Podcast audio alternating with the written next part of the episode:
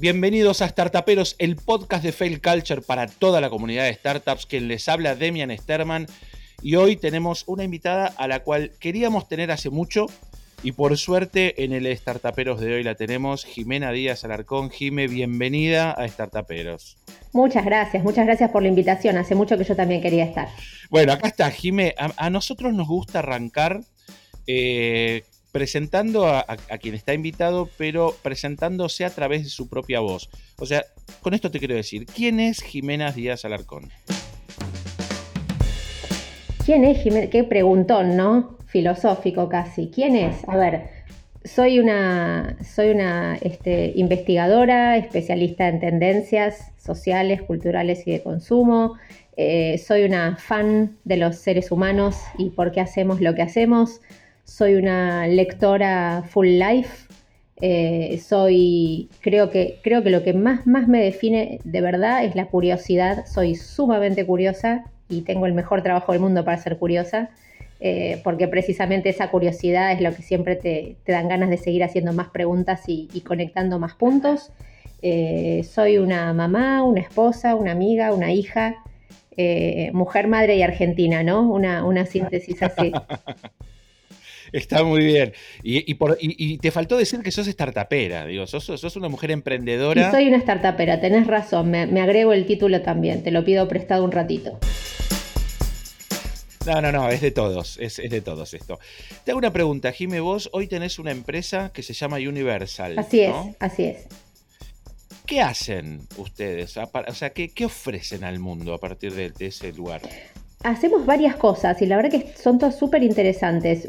Eh, hay como grandes ejes ¿no? de, trabajo que se combinan entre sí dependiendo de cuál sea la necesidad de los, de los clientes, pero una de las cosas que hacemos es investigación de mercado, entender por qué los consumidores podrían o no querer, desear, necesitar, apreciar eh, determinada propuesta eh, trabajamos desde con, startups a, con grandes marcas regionales y, globales también en, estos temas. Ahí lo que tenés por ahí son distintas metodologías para saber eh, cómo querés y cómo tenés que preguntar para llegar a las respuestas que necesitas. Trabajamos desde eh, metodologías cualitativas como focus groups a metodologías cuantitativas como encuestas online. Hace mucho tiempo que venimos trabajando ya con el tema de la antropología digital y, todo lo que tiene que ver con investigación mediatizada, digamos, o remota, bastante pre-pandemia, la verdad, por suerte, porque... No, te iba a decir, bien, llegó justo, Mira, Sí, sí, a ver, la verdad es que es algo que en el mundo hace mucho que se está haciendo también porque los consumidores, y cuando digo consumidores quiero decir las personas, obviamente, ¿no? Que una de las cosas que hacemos es consumir, pero mucho de lo que yo hago tiene que ver con entender por qué la gente compra o no, o compraría o dejó de comprar X cosa eh, o podría estar atraída por X propuesta, eh, la verdad que hay mucho que, las personas hacemos online ya desde antes de la pandemia. La pandemia eleva, eh, eleva la necesidad de virtualizar un montón de cosas, pero esto ya estaba la verdad de antes. Así que esa es una de las cosas que hacemos. Lo otro que hacemos es dirigir un Trend Lab que, se articula con, con input de, de, especialistas, la verdad, de todas partes del mundo, que es, que es un placer y ahí me doy todos los gustos del mundo con la curiosidad que te comentaba antes, porque eh, tenemos permanentemente como eh, interrogantes que lanzamos literalmente al mundo y, nos vienen como el relevamiento de, manifestaciones y de estímulos de eso y está buenísimo poder analizarlo. Perdóname, Jiménez, la, la, generación de lo que hoy se, se, empieza a hablar tanto, que es la inteligencia colectiva, ¿no? Cómo hacer redes neuronales y, hacer pensar al mundo y aprovechar el conocimiento para abrirlo a todos. Por supuesto, porque ahí creo que hay, hay un diferencial este, al que quiero volver después, pero vos decís, ¿qué ofrecemos? La verdad es que información, hay mucha, digamos, información abunda eh, hoy por hoy. En otra época no era tan así, tal vez conseguir cierta información era especialmente difícil o relevante y por ahí a veces las agencias teníamos ese rol, ¿no? El, de traer la información que no estaba disponible. Por supuesto que hoy hay cosas que son como más este, difíciles de acceder, etcétera, y es algo que uno también hace y es parte de lo que es la investigación de mercado. Pero creo que eh, el gran placer del trabajo que hacemos, al menos desde Universal, y también nuestro diferencial, es ese conectar los puntos, ¿no? ¿Viste como el juego ese de conectar los puntos o terminas de conectar los puntos y se hace un retrato? Totalmente. Creo que la gran capacidad que tenemos como, como equipo es precisamente esa, ¿no? Eh, porque información hay mucha, más la que uno puede buscar, pero es este tema de poder articularla y ahí está otra de las cosas que hacemos con, con mi socio Ramiro Fernández, que es precisamente, bueno, él es hace muchísimos años especialista en, New Media cuando era New, no ahora que no está New. Otro startupero que vamos a tener en algún momento. ¿eh? No, Otro startupero, él sí, que es un startupero serial este, que siempre hacemos chistes, no serial con S y no serial con C, porque si no sería como de, de Kellogg's, un startupero serial. Pero esta es otra de las cosas que hacemos, articular todo esto que vemos con, con, el storytelling de la marca, de cuál es su creencia, cuál es su manifiesto, y más en estos momentos, ¿no? Donde es tan importante, o siempre lo fue, pero hoy está como muy bajo la lupa, el tema de qué piensa la marca y por lo tanto también cómo actúa y qué dice y cómo lo dice. Así que esa es otra de las cosas interesantes que hacemos en Universal, ayudar a las marcas y también a los startups, y lo digo acá a tu, a tu comunidad de amigos startuperos para que, para que sepan que acá estamos también, ayudarlas a eh, desde armar su pitch cuando son muy, muy recientes y tienen que, no sé, salir a buscar ahí fondeo, hasta ver cuál es su mensaje, cómo se pueden diferenciar de su competencia, cuál podría ser su público, eh, cómo captar precisamente ese público, con qué consumer insights. Así que es muy, muy variado el trabajo, la verdad es muy lindo. Y una cuarta cosa que hacemos, ya te mencioné lo de investigación de mercado, tendencias y storytelling, es el tema de procesos de ideación y de innovación, que a veces se articulan con alguna de estas cosas porque uno, digo, puede partir desde tener una idea de negocio o efectivamente ya tener una marca, entender qué es lo que necesita el consumidor, después cómo diferenciarse de la competencia, después cómo contarlo, cómo contar eso que uno tiene, cómo proponerlo al mercado y por último, bueno, con qué ideas activarlo, potenciarlo. Bueno, digamos eh, todo, todo el sistemita completo, ¿no? El sistema completo desde, desde quiero hacer algo hasta salir con la, con la fábrica de ese algo hecho y después, bueno, enfrentarse al mercado, que es como la otra, la, otra parte eh, importante, casi desafiante, ¿no? Cuando uno tiene el, producto ya para, para, mostrar, eh, empezar la iteración, ¿no? Ver, ver qué pasa afuera y empezar este rebote de pruebo por acá, pruebo por acá, pruebo por acá, hasta que el producto está.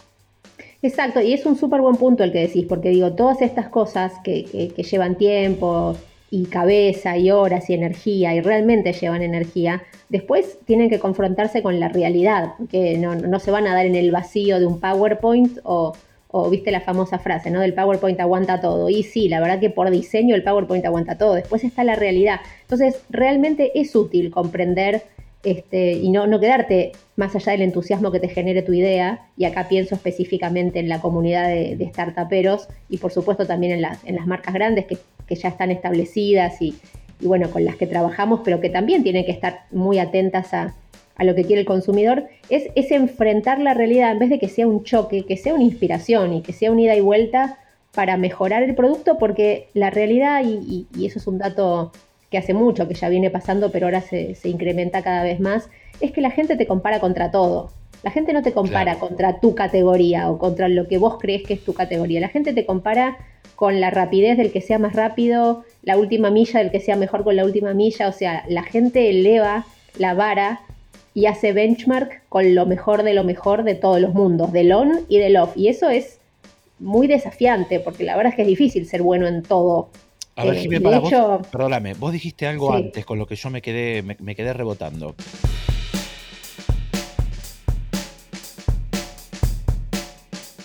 Eh, hace, hace dos segundos dijiste pensar en qué es lo que quiere el consumidor, ¿no? ¿Es, el, ¿Es, el, huevo o la gallina? Porque ¿es el consumidor el que define el mercado o es la compañía la que le muestra al consumidor que puede consumir. Yo, me, trae esa, eso que dijiste, me trae a la cabeza esa frase de, Ford, de Henry Ford. Sí, la famosa frase. Claro, pero, pero si él le hubiera preguntado a la gente que hubiera querido, hubiera querido caballos más veloces y en un auto que no conocía. Digo, ¿cuál es el punto acá de inflexión? O, por, o por, ahí para que lo pensemos si es que no lo tenés este, ya pensado, desarrollado. Es el consumidor el que quiere, y eso atenta también un poco con otra cosa que dijiste, que trabaja en Focus Group.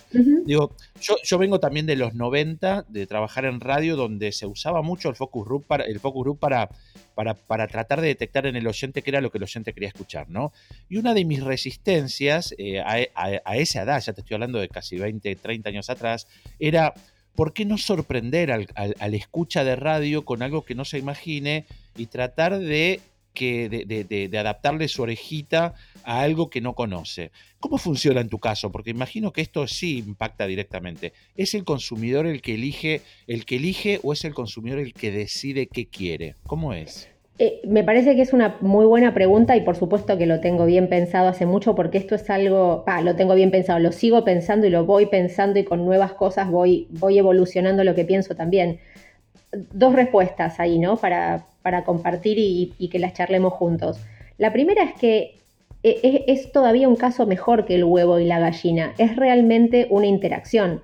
La gente muchas veces, y ahí coincido con Ford y con Steve Jobs y con tantos que, que no se caracterizaban precisamente por, por ser investigadores de mercado, pero sí por ser creadores ellos, ellos captaron desde lo, digo ellos dos y por decir muchos otros grandes, digamos, gestores de la cultura y realmente innovadores, ellos captaron con intuición, tal vez no con metodología, pero captaron con intuición que había una necesidad latente no había una solución y no había una categoría en el mercado para esa necesidad latente, pero ellos captaron qué es lo que la gente necesitaba y eso es la esencia de la investigación, entender qué es lo que la gente necesita. La gente tal vez no sepa cuál es la respuesta y es un approach, a mi entender, errado ir a preguntarle a la gente qué necesita. Vas a descubrir con ellos, que vas a ver por los agujeros que se hacen qué es lo que necesita. Pero la gente no necesariamente tiene concientizado lo que necesita. Y menos, y menos que menos la solución. Menos que menos cuál es la solución. Ahora, lo que la gente sí sabe cuando le mostrás distintas alternativas es qué le cierra más y qué le cierra menos y qué cosa le molesta y qué cosa le mejoraría. Entonces, la creación es realmente una co-creación. Es un ida y vuelta. Es, es un approach absolutamente digo, errado y es tirar plata, ir a preguntarle a la gente, ¿qué necesitas en neutro, sin haber pensado nada, sin tener un estímulo? Pero en el ida y vuelta de eso, porque vos si le vas a estar preguntando sobre algo en particular es que ya tenés de alguna manera una hipótesis de que ahí puede haber una oportunidad. También tenés que ver cómo soluciona la gente hoy eso que vos estás tratando de proponer y cómo lo soluciona con otras categorías. En ese sentido hay, como un insight interesante, me parece que decía el, fundador de Netflix, que decía, nuestro competidor es el sueño. Claro, tu competidor no es Disney, no es el... Eh, sí, a ver, técnicamente sí lo es, y categorías adyacentes, pero en realidad tu competidor es el uso del tiempo, o el hecho de que la gente no esté despierta para ver las series que vos querés ver. Entonces, ¿qué es lo que quiere la gente? Entretenerse, ponele en este caso. ¿A través de qué lo hace? Lo puede hacer desde jugando con un, como está pasando ahora en la pandemia, está hipersaturada de pantalla, entonces están armando eh, eh, un, todo un resurgimiento de juegos de mesa. ¿Los juegos de mesa en este momento son un competidor de Netflix? Sí. ¿Y Netflix se lo hubiera imaginado? Por ahí no, pero no me estoy parando en la categoría, me estoy parando en la persona y lo que la persona hace con su tiempo. Está bueno esto para poder eh, eh, por ahí sacar un tip, ¿no? Para que los startuperos y startuperas puedan pensar que lo que logro entender de lo que estás diciendo es que está bueno no tener un pensamiento tan lineal, ¿no? A la hora de pensar en qué poder ofrecerle a un futuro consumidor.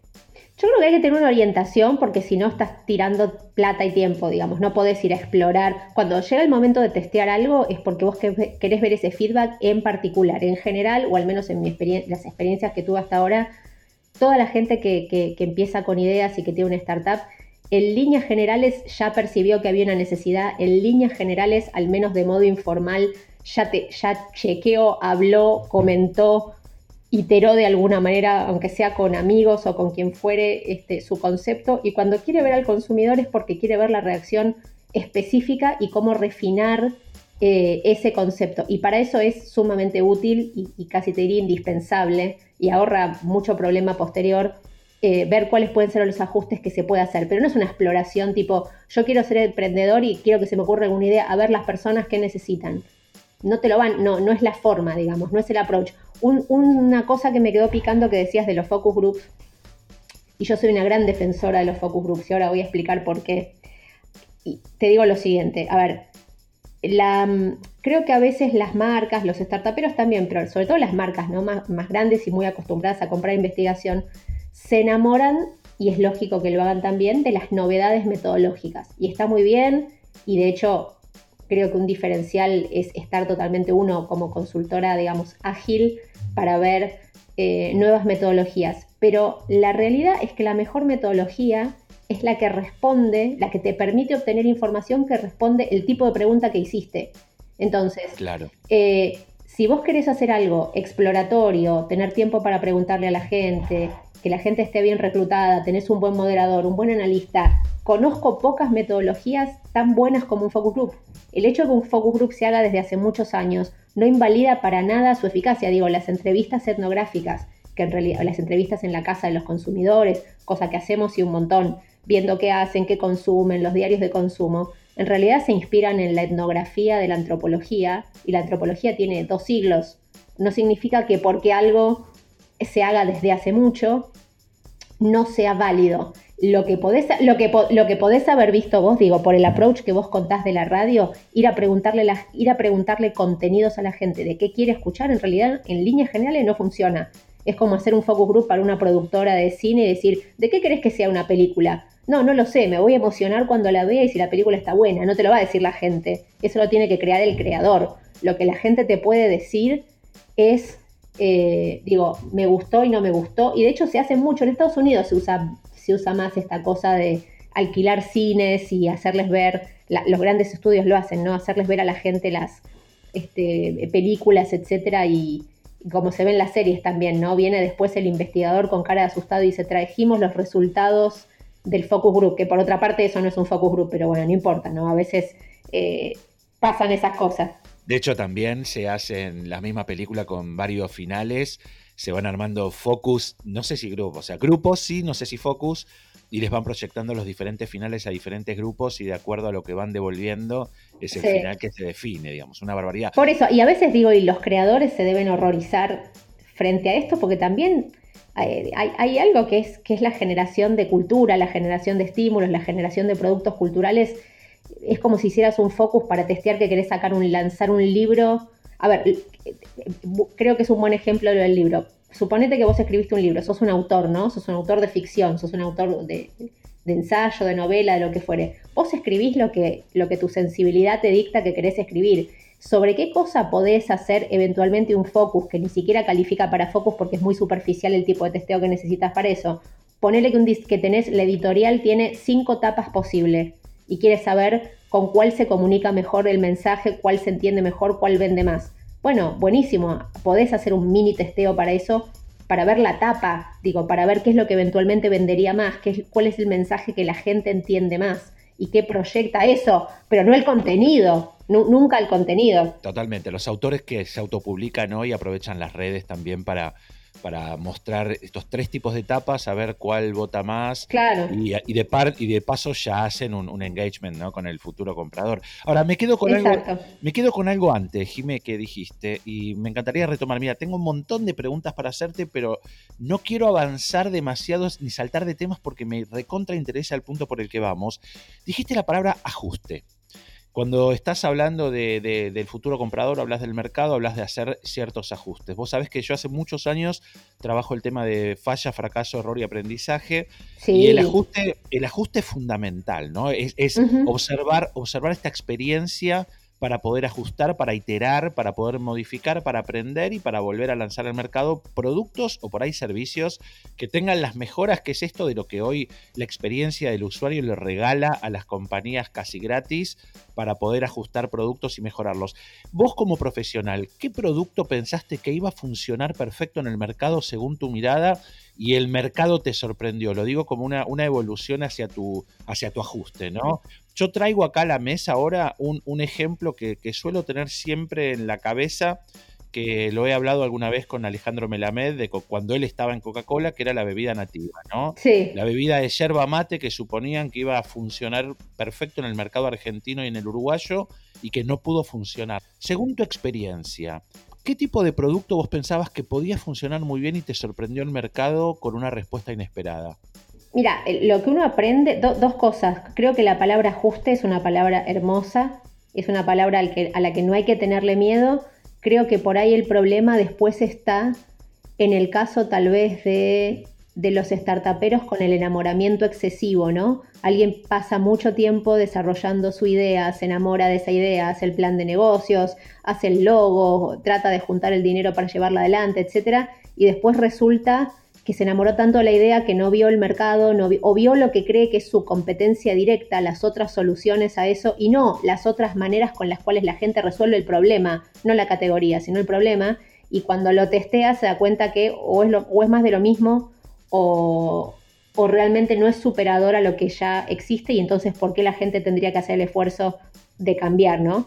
Eh, y creo que ahí hay a veces desilusiones cuando hay un excesivo enamoramiento de la ejecución y no de lo que era el concepto en sí. Entonces creo que hay que estar, es más fácil decirlo que hacerlo esto, ¿no? Obviamente, pero habría que estar o sería deseable estar muy, muy apasionado con la idea para seguir adelante con todo lo que implica realmente llevar adelante una idea, porque necesitas esa emoción, ese convencimiento y ese coraje, pero lo suficientemente abierto para escuchar qué es lo que efectivamente pasa cuando la lanzás al mundo, aunque sea una prueba, y ajustar, porque eso es lo que garantiza la supervivencia de tu idea y en ese sentido el mercado es bastante darwinista, ¿no? Si sobrevive y evoluciona, genial, y si no, muere bastante rápido. Entonces, mejor saber de antemano en ese sentido que, hubieras necesitado ajustar. Respecto de lo que vos decís de qué me sorprendió o qué no me sorprendió, que pensé que podía llegar a funcionar o no, hay que tener cuidado como investigador, me parece, en no, en no autosesgarse, ¿no? Y en no pensar esto va a funcionar, esto no va a funcionar. Uno tiene sus propias hipótesis y después de hacer muchísimas investigaciones permanentemente en distintos países de la región, etcétera, uno, uno aprende ya cosas que a la gente sabe que le gustan o que no le gustan.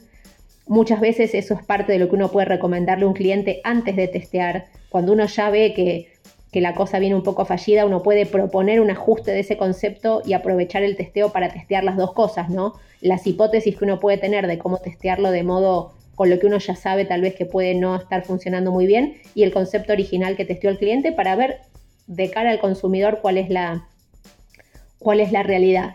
Em, respecto de, productos que me hayan sorprendido que funcionaron o que no funcionaron. Digo porque viste que, que por ahí pasa que este, que vos ves, eh, que, no podés entender cómo una marca saca un producto que vos ya lo mirás y decís, esto no, no va a funcionar. Eh, a ver, me pasa con algunas bebidas gaseosas que meten, que empiezan a combinar, ¿no? Por ejemplo, con café. Y, y vos decís, bueno, tengo la curiosidad, lo compro, lo pruebo. Digo, esto es horrible, pero por ahí te dejas el, espacio para decir, bueno, por ahí para mí es horrible. Pero cuando empezás a hablar un poco con tu tribu, a todos les parece una barbaridad y sabes que no va a funcionar. Y decís, pero esto no lo vio alguien antes. Y de golpe, a los tres meses, ese producto deja de aparecer, en este caso puntual en el supermercado, y de golpe desaparece, ¿viste? No se habla más de él. Sí, a ver, eh, estas es muy difícil, es casi te diría imposible, al menos de las marcas que yo conozco y he trabajado con, te diría, de consumo masivo, prácticamente con, no sé, el 90% de las, de, las marcas en las que estamos pensando, eh, seguramente, seguramente todos a nivel de consumo masivo, sí te aseguro que las cosas se testean, no es que no se testean. Y no es que son, no es que son malas ideas, al contrario, salen de insights del consumidor, salen de necesidades muy bien estudiadas, profundamente estudiadas. Después, muchas veces el desafío son los tiempos del mercado, no es tanto el concepto o la idea. Eh, porque hay, veces hay cosas que lo que sí uno puede ver, y me quedo pensando por tu pregunta anterior, uno lo que sí puede ver es que a veces hay cosas que se adelantan eh, y, el consumidor todavía no está preparado para eso y todavía no estaba esperando o necesitando eso o no está dispuesto a pagar más por eso. Entonces ahí sí uno puede tener la preocupación de decir, bueno, pucha, este es un lindo concepto, pero tal vez fue demasiado pronto para, para lanzarlo. A nosotros cada tanto en Startuperos nos gusta como rescatar algunos tips que, puedan servir, ¿no? Sí, sí. Vos acabas de decir un producto adelantado, digo, ejemplos hay miles, por ejemplo, y yo en alguno lo puse en uno de mis libros, que es el, el, cristal del Gorilla Glass, ¿no? Esto que permitió a Steve Jobs hacer el iPhone, que era ese vidrio resistente y táctil que se inventó 70 años antes de, que, de que tuviera éxito porque no tenía mercado, o sea, no, no, había un mercado que necesitara un, vidrio táctil y súper resistente, ¿no?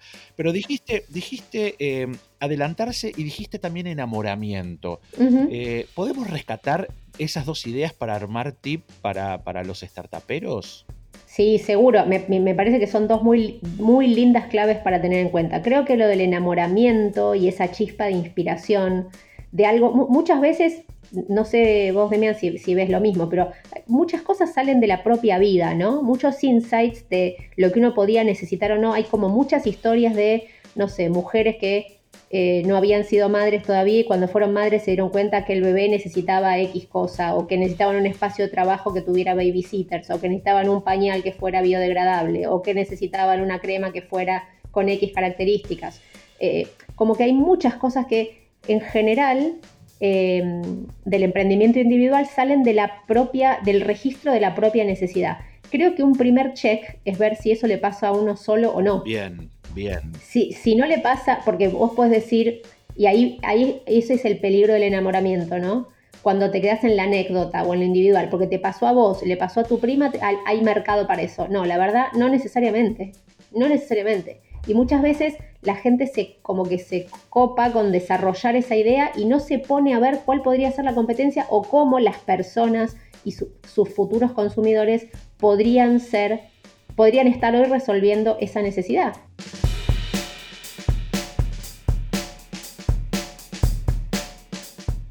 Vos como experta en la temática a un startupero y una startupera que están comenzando o que no tienen presupuesto para contratar los servicios de una Jimena Díaz Alarcón y su empresa, ¿no?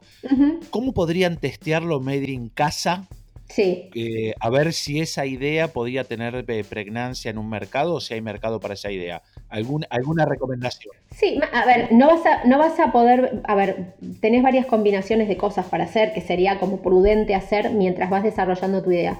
Lo primero es entender, y creo que este es el gran peligro, es el gran peligro, cuando decís, bueno, ¿y quién es tu consumidor? Las personas. Pero ¿quién es? O sea, Sapiens de la Vía Láctea, es muy grande el scope. O sea, sería un poquito grande el target, ¿no? Homo sapiens, ok, sí, ok, Neanderthal queda afuera, pero Homo sapiens todo el mundo. No, prácticamente no existe un producto, o es muy, muy difícil de hacer, un producto que sea para todo el mundo. Y tampoco tenés que, tampoco puedes tener un producto que sea para un nicho tan, tan, tan, tan, tan específico, salvo que lo cobres, no sé, que, tengas profit porque, porque no es un tema de escala y volumen, sino que es algo muy específico, un producto que sea para, para vos y tus amigos. Eh, porque tampoco eso tampoco significa mercado. El mercado no es todo el mundo. ¿Quiénes son? Consumidores de clase media. Mm, es muy amplio todavía. Y consumidores de clase media que hacen qué, que quieren qué. Me parece que lo más simple que uno puede hacer informalmente sin contratar una investigación son dos, tres cosas. La primera, una es cualitativa y la otra es cuantitativa. A ver. Una es una es ver, efectivamente pensar su idea, preguntarse, número uno, qué necesidad resuelve. Eh, más allá de la ejecución, más allá de cuál es tu idea, qué necesidad resuelve. Te pongo un ejemplo, no sé. Em, perros, ¿no?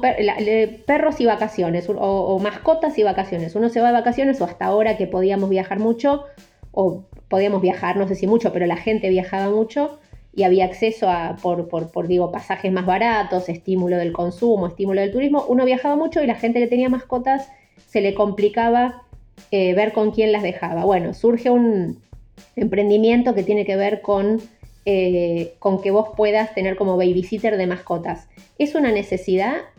Sí, ¿cuál es la necesidad?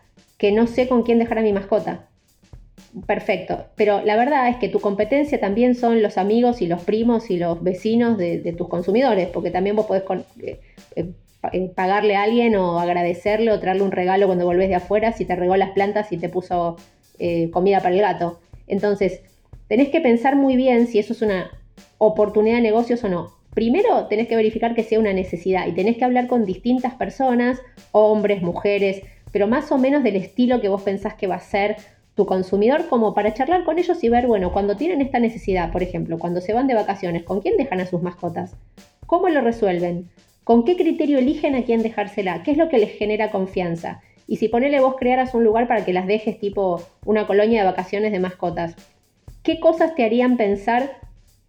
Y se lo puedes preguntar a la gente, bueno, ¿qué cosas te darían seguridad? Si te lo recomienda quién, y si el precio fuera cuál, y dejar que la gente te diga. Todavía no vos necesariamente mostrarle un producto. Bueno, primero, siempre, siempre primero lo que se llama una exploración espontánea. Dejar que la gente hable de lo que vos le estás preguntando. Y después, si querés, si tenés algo para mostrarle, lo puedes hacer de modo guiado, le podés contar. Bueno, y si yo te dijera que hay, que hay un hotel que tiene tal y tal característica, que está en tal barrio, que sale tanto por semana o por 15 días, eh, y que podés dejar a tu perro o a tu gato acá, y que no sé, las características son estas, que lo sacamos a caminar, que les damos XX comida, ¿qué pensarías? ¿Lo recomendarías? Si no, lo eh, contratarías, si no. Es decir, ir siempre de lo abierto a lo más cerrado, ir siempre de lo más exploratorio a lo más específico. Eso sería lo cualitativo.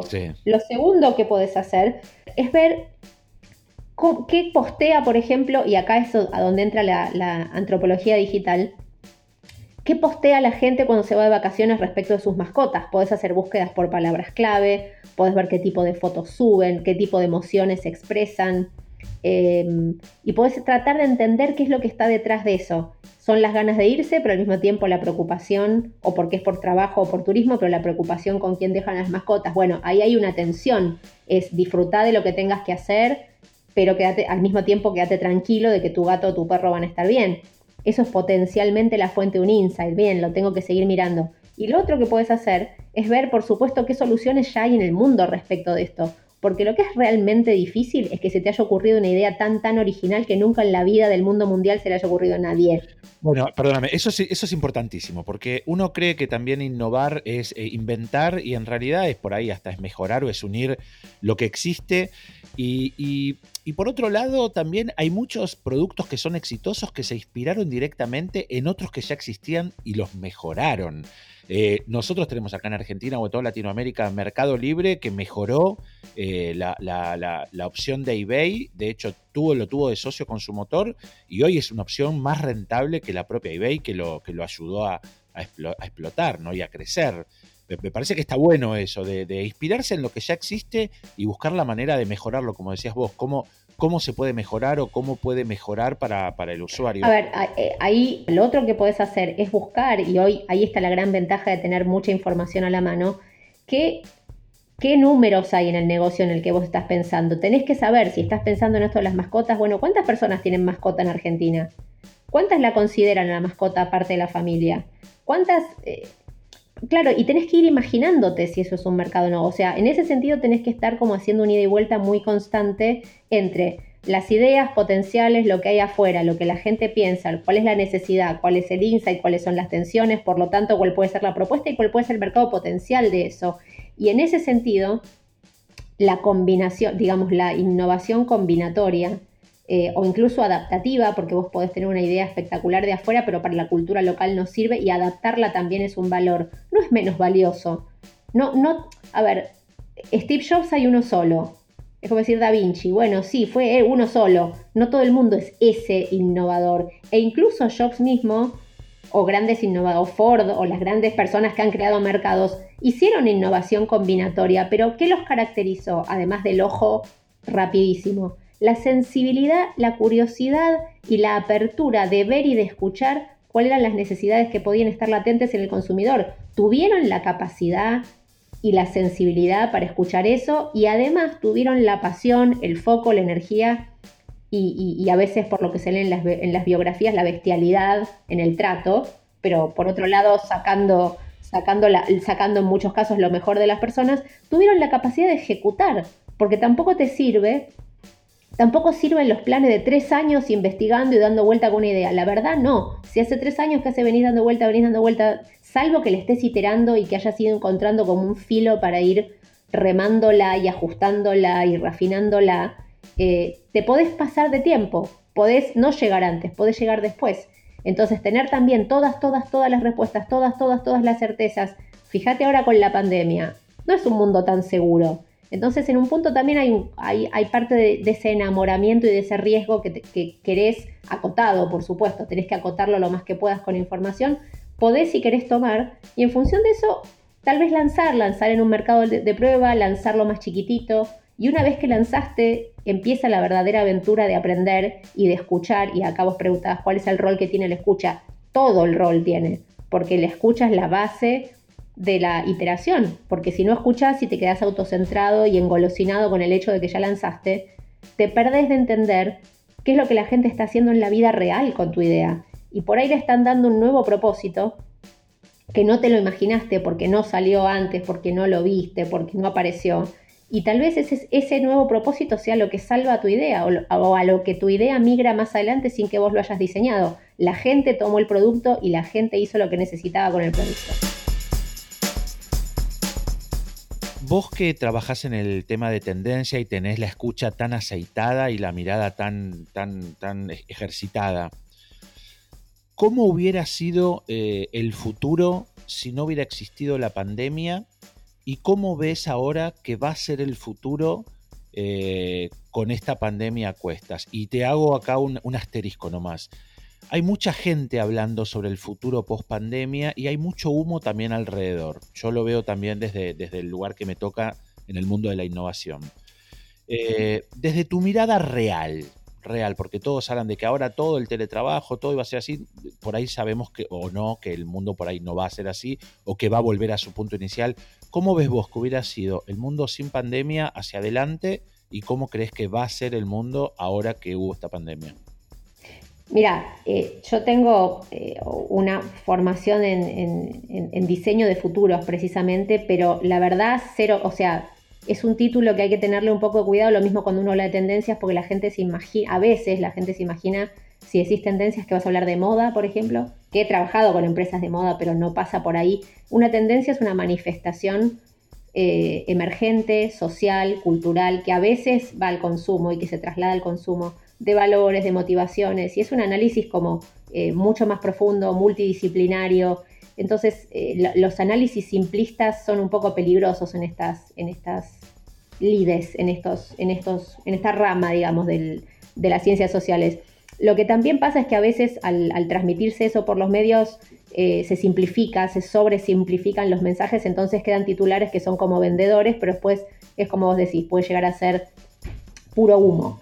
Cuando uno piensa y, hace ejercicios de diseño de futuros, em, tiene que tomar en cuenta que eh, los futuros no se dan de cero, digamos, no, no es ciencia ficción. digo, también puedes trabajar al que le guste en la ciencia ficción y es otra rama, pero no es, no es investigación o, generación de futuros. Cuando trabaja en tendencias y en generación de futuros, lo que tiene que ver es cuáles son las coordenadas del presente y cómo son como las dinámicas sociológicas, antropológicas de la cultura de la que estés hablando para ver cómo sigue o podría seguir. Son hipótesis y ayudan a preparar a las marcas sobre cómo trabajar con esas hipótesis una vez que uno las planteó, pero no es la bola de cristal ni tu sando de decir, bueno, sí, ya veo cómo va a ser el futuro. Para nada, es simplemente un ejercicio eh, de estrategia para entender cómo se podría seguir. Contestando tu pregunta y habiendo dicho esto para no, no caer en el humo y no caer en los titulares simplistas y no caer en la ciencia ficción, digo, disclaimer, disclaimer personal, porque si hay una bolsa en la que jamás en la vida del mundo me gustaría que me pusieran, es en esa. Em, creo que lo veo y lo veo haciendo, como te contaba antes, este, entrevistas y diarios de consumo y todo de modo remoto con consumidores en toda la región. En este momento estoy trabajando en particular con, con varios países de la región, además de con Argentina. Por suerte, de modo remoto se puede seguir trabajando bien. Em, la pandemia aceleró y puso como en evidencia y en, fractura y le levantó el volumen a un montón de cosas que ya existían. Digo, la, inequidad, la disparidad social, la diversidad de accesos o no accesos a, bienes, a oportunidades de trabajo, al mercado del trabajo, al consumo, son cosas que ya existían, no es algo que trajo la pandemia. Pero claramente no es lo mismo vivir hacinados en un lugar a donde además vos no podés eh, mm, remotizar o virtualizar tu trabajo que vivir eh, en zona norte con pileta y mega wifi para vos, para tus hijos y para seguir trabajando. O sea, claramente esa realidad ya existía, la pandemia la evidenció más que nunca y encima con implicancias para la salud. Entonces, para la salud pública y obviamente para la salud individual. Entonces, me parece que la pandemia le levantó el volumen a la demanda de los consumidores de qué es lo que hacen las marcas y cómo responden y qué creen. Le levantó el volumen a eh, qué acceso al consumo tenemos, le levantó el volumen a eh, los temas de género y disparidad eh, social, le levantó el volumen a qué rol tiene el Estado controlándonos, observándonos, protegiéndonos y qué posturas tenemos frente a eso, le levantó el volumen a las demandas sobre la saludabilidad, el deseo y la necesidad de manejar nuestra propia energía, nuestro propio bienestar, nuestro ánimo, levantó el volumen a todo lo que tiene que ver con el cuidado físico, fitness, levantó el volumen a eh, los vínculos, el extrañar a los amigos, en hacer reuniones de Zoom, en, los cumpleaños por Zoom, en, en la convivencia 24/7 con nuestras familias, que no siempre es fácil y que genera también tensiones. En fin, muchas de las cosas que ya estaban, la pandemia les, eh, les agregó como una intensidad especial y, lo que hace también muy particular este momento es que se está dando como el todo junto, ¿no? Eh, eh, es realmente algo todo junto y también es algo global, aunque va a distintos ritmos según cuál sea el peso y la distribución de la, de la pandemia en los distintos lugares. No es lo mismo, no fue lo mismo Asia, que fue donde comenzó, que Europa, que Estados Unidos o Brasil ahora versus el resto de América Latina. entonces me parece que cómo hubiera sido el mundo, probablemente hubiera seguido incrementándose este, y distribuyéndose y evolucionando las tendencias que te menciono, que ya existían. ¿Y cómo va a ser el mundo? Me, parece que, em, que seguro, y pensando en las marcas y en, la comunidad de startuperos este, que te escucha, creo que hay que estar muy atentos a que el rol del consumo ya venía cuestionado. ¿Qué rol tiene el consumo en nuestra vida? Eh, yo veo en las entrevistas que hago que mucha gente, sobre todo al principio, dice, me decía, bueno, por ahí no sé, veo mi placar y veo la ropa que tengo, veo los zapatos, que hace un mes que no me pongo zapatos y ando en pantuflas, en patas o en medias y digo, ¿para qué necesitaba todo esto yo? Y al mismo tiempo la moda es importante y refleja quién sos y al mismo tiempo te querés maquillar y bañar y lavarte el pelo y, y ponerte perfume para sentirte un ser humano y la gente te dice, aunque no vaya a ningún lado o aunque ponga zoom sin cámara, necesito sentirme normal. Y esa, esa es una motivación súper humana, el querer mantener algún grado de normalidad. claro, bueno, pero la normalidad también es el quite la cuestión, ¿no? Es, es, el punto de discusión hoy. ¿Cuál es la normalidad? Así es, lo que pasa que también, pero también hay todo un discurso de no volvamos a la normalidad, más allá de esto del, del, next normal, no volvamos a la normalidad porque la normalidad era un problema. Digo, esto fue está haciendo todo este periodo, está haciendo un gran paréntesis con cambios en cómo usamos el espacio, cómo usamos el tiempo, cómo trabajamos, cómo nos educamos, cómo nos vinculamos, cómo accedemos a los bienes de consumo. Fíjate todo lo que te estoy diciendo son las coordenadas de la vida. Total. Básicamente, no hay nada, no hay ninguna de estas dimensiones que no haya cambiado y todos al mismo tiempo, y todos globalmente al mismo tiempo. Entonces, es un gran paréntesis. No sé si es un gran reseteo, porque también lo que ves es, eh, no sé, en Asia, donde ya habían abierto algunas tiendas, sobre todo algunas tiendas de lujo, había colas y colas y colas de cuadras en Hermes, por ejemplo, para comprarse bienes suntuarios, ¿no? Entonces, no, no, no soy tan optimista como para creer que los cisnes este, que estaban nadando en Venecia van a seguir nadando y, conociendo a los consumidores, me, me parece también que eh, es muy difícil, los cambios sobre todo hacia lo sustentable, los cambios de hábitos son muy difíciles, pero esta pandemia también demostró y demuestra que podemos vivir de una manera diferente a como imaginamos y que además podemos hacerlo todos juntos. Entonces, la verdad es que mi esperanza, eh, esto es totalmente personal igual, ¿no? es, mi punto de vista, mi, mi expectativa, es que hayamos aprendido y habiendo estudiado mucho y trabajado mucho con muchas marcas el tema de la sustentabilidad, que esto nos dé ánimos para saber que podemos coordinarnos de otra manera y vivir de otra manera que sea más respetuosa y más sustentable entre nosotros y con los recursos del planeta. Entonces, creo que en ese sentido, para los startuperos, y vuelvo a la, idea inicial, hay que realmente, va, a haber que pasar por el filtro, eh, casi diría, mm, valorativo, moral, de ¿vale la pena que yo cree esto? ¿Realmente aporto algo? Más allá de que se me ocurrió la buena idea y, que creo que puede haber un mercado. ¿Cómo hago para que sea más respetuosa eh, del planeta y que se inserte en el consumo desde un lugar de em, auténtica necesidad y de respeto? Porque creo que la gente está, eh, y lo veo en las investigaciones que hago para distintas marcas, la gente está realmente reevaluando el rol del consumo en su vida y en ese sentido lo que lancemos tiene que ser realmente útil. Eh, Debian es, es la hora de la verdad. Eh, el marketing está muy bien, eh, lo amo y es mi extracción este, y, mi, y mi pasión, pero y me, y me, enoja cuando a veces la gente dice eso es puro marketing y digo, pero ¿cuál es el problema de que sea marketing? Si está buenísimo el marketing, si el marketing ¿no? vehiculiza ideas, pero a lo que me refiero con esto no es una crítica del marketing que defiendo a muerte, sino un, un, un, back to basics del producto. Es un, es un sinceramiento de que el producto o la idea o el concepto que estoy creando realmente tiene que ser bueno, no puede ser puro hype. Si siempre fue así, hoy lo es más que nunca, porque la gente post pandemia y actualmente está eh, revaluando el rol que tiene el consumo en su vida. Jime, clarísimo. Te iba a preguntar este, que nos regales tips, pero me parece que ya en esta respuesta metiste todo, toda la carne al asador. De hecho, si sos startupero y startupera y estás escuchando, claramente deberías volver para atrás por lo menos 10 minutos y volver a escuchar con cosas para anotar, porque en la mirada Jime no solo da su opinión, sino que te da un montón de, de lugares a donde podés mirar, donde podés encontrar buen material para tu startup, buen material para hacer negocios. Jime, antes de irnos, ¿hay algo que no te pregunté que querrías responder? Ay, qué linda pregunta. A ver, algo que no me preguntaste que querría responder.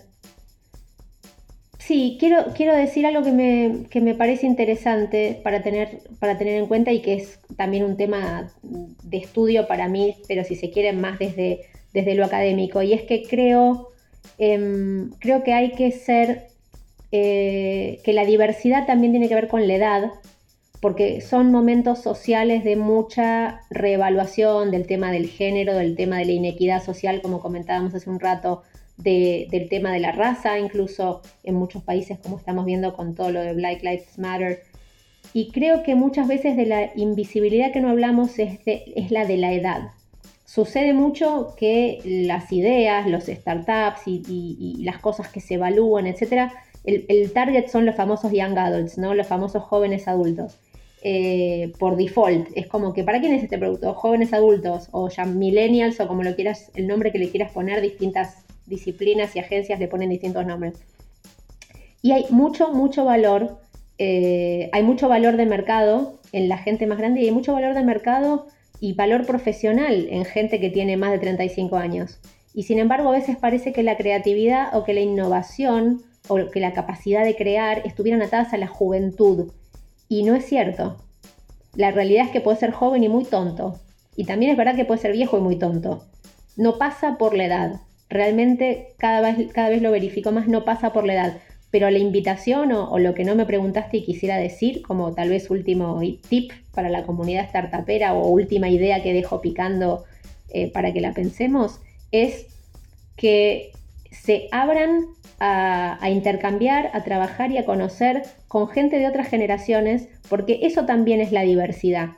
Eh, y, creo que aporta a la innovación y que le aporta miradas que por ahí no tenías en tu equipo y, la gente de más de 35 años es parte de la sociedad y consumen y son consumidores y también quieren ser eh, escuchados, considerados y tenidos en cuenta. Hay mucho valor, eh, no hay que cerrarse, al contrario, hay que abrirse.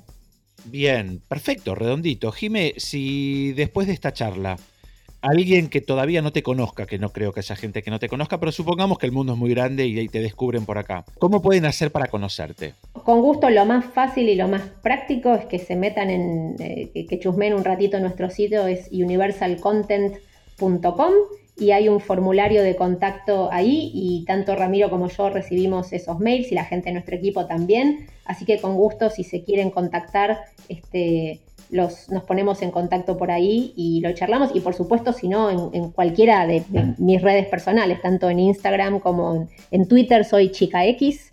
Eh, y, si no, tanto en Facebook como en, como en Instagram, Jimena Díaz Alarcón, por ahí también me, me ubican y bueno, con gusto nos ponemos en contacto. Muchas gracias otra vez, Temian, por la invitación. La pasé súper bien, me encantó charlar con vos, me encanta tu programa, me encanta tu punto de vista eh, eh, arriesgado, casi diría, ¿no? De invitar a de invitar a probar de equivocarse y seguir, pero también de aprender este, de lo que uno recorrió. Así que me, por mi lado me resulta súper inspirador. Gracias.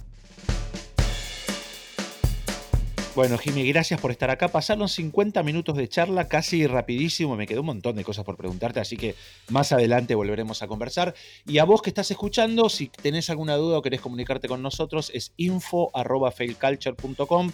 Startuperos y startuperas, eh, gracias por estar acá. Hay un montón de otros programas donde pueden cliquear y tomen nota, tomen nota. Hagamos crecer esta comunidad en la que nos tenemos que acompañar, realimentar y ser cada día más porque me parece que de la red surge el conocimiento y de la red surge la innovación. Muchísimas gracias, Jime, por estar acá. Muchísimas gracias a todos y nos seguimos escuchando. Hasta luego.